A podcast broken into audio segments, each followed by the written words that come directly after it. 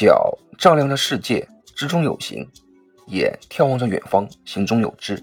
你好，我是行者轩辕，一个把前半生用在了行走的路上，喜爱沉浸式，与当地人同悲同喜的旅行者。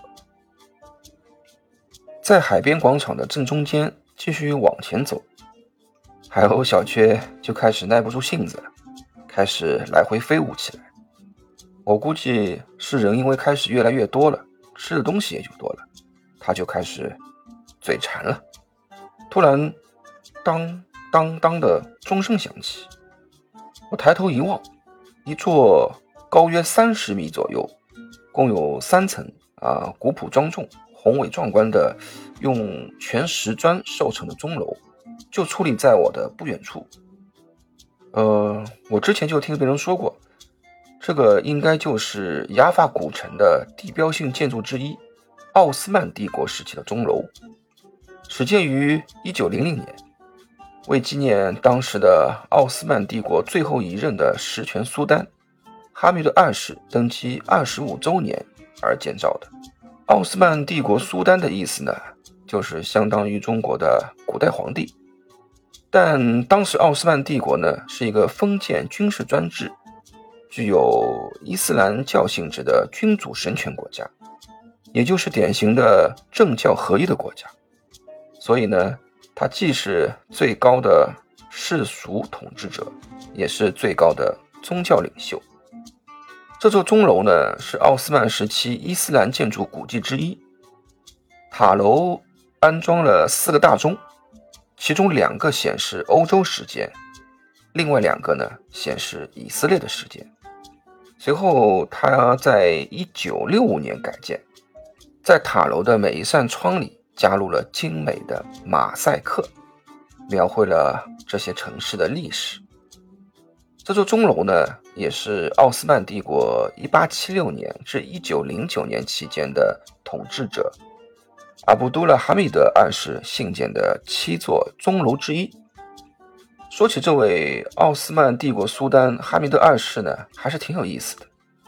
他对钟楼啊独有钟情，每一次只要有纪念意义，或者在哪个地方长期待过，就会建造一座钟楼。比方说，一九零一年，德国皇帝威廉二世赠送给了一个钟，于是呢，阿卜杜勒米德二世呢，把一座建于九世纪东罗马，啊，也就是当时的拜占庭那个时期的五边形堡垒啊，用当时新出的具有历史性的方形石头的加入，把钟镶嵌在五角形的堡垒顶端，改造成了钟楼。又比如说。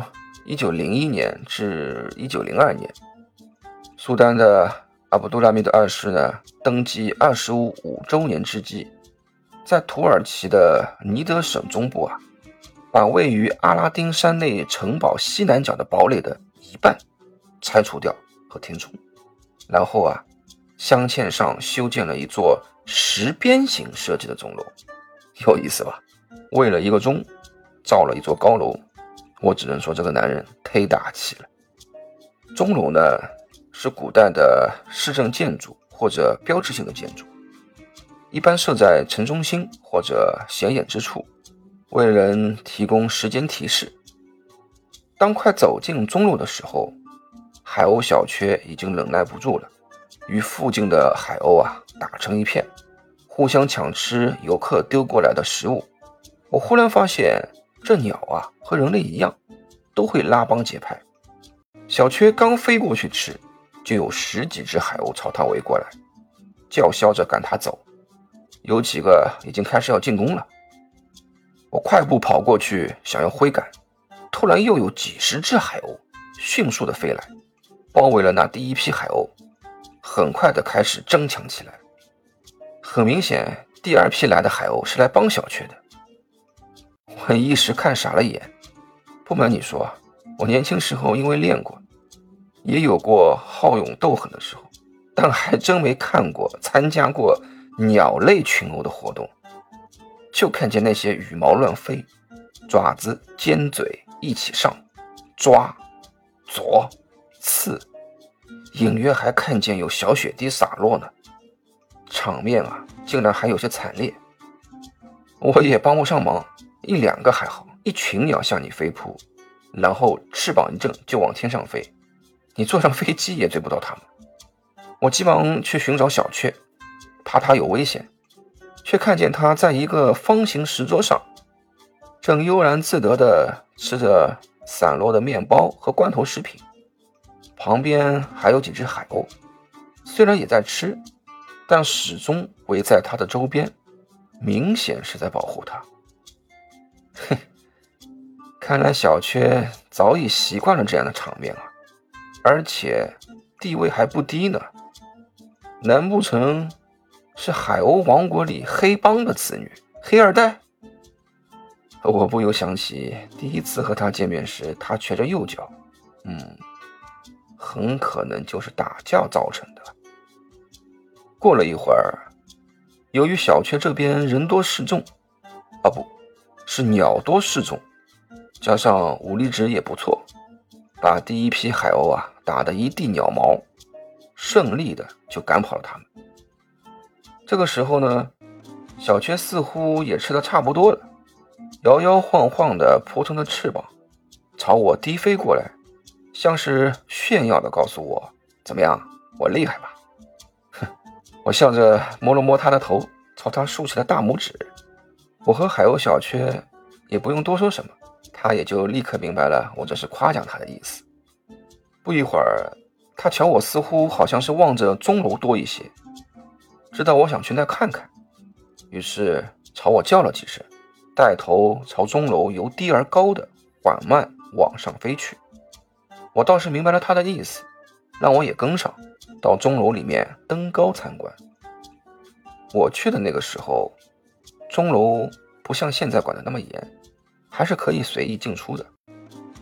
我的正对面呢，正好是奥斯曼帝国钟楼底部的一扇紧闭的木门，上面书画着阿拉伯文书法造型之一的图格拉，意思为花押，是指十三世纪阿拉伯和奥斯曼帝国哈里发或苏丹。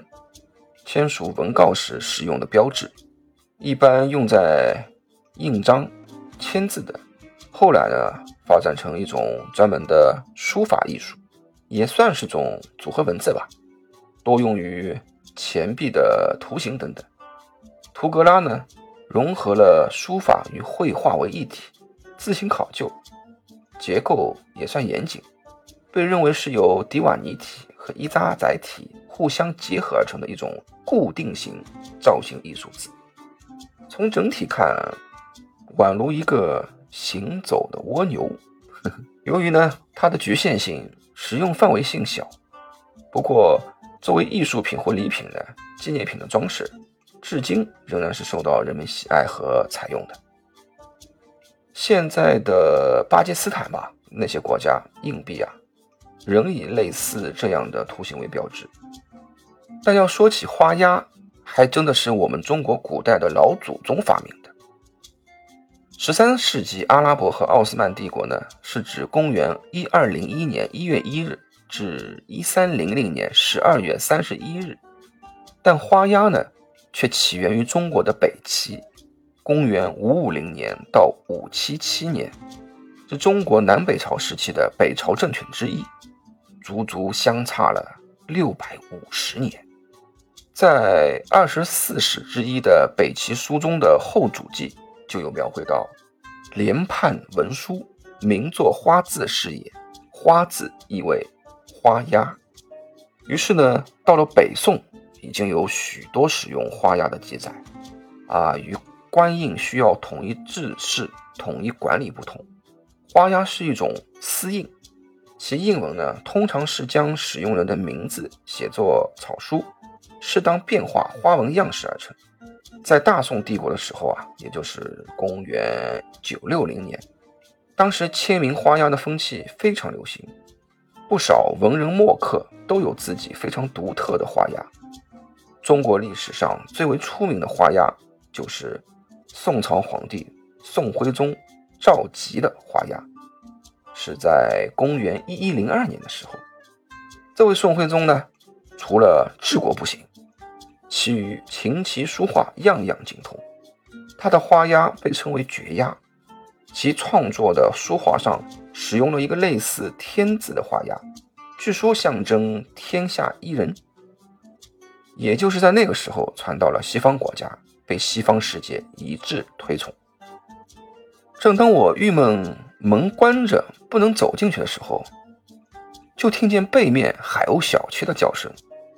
我闻声绕过去，就见小缺站在一个两米高左右的铜环铁门上，朝我得意地看着，挥着翅膀往里指去，意思让我从这里进去。哎。这座钟楼竟然有两扇门，这是什么原因呢？我好奇地拉了下铁门，这铁门虚掩着，没有关上，莫非里面有人？于是，我缓步地走了进去。哦，对了，前两次教你的鸡尾酒会调制了吗？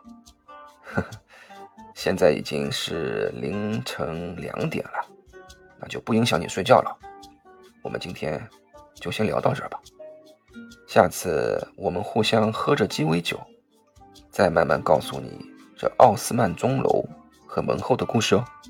拜拜，祝你好梦，晚安。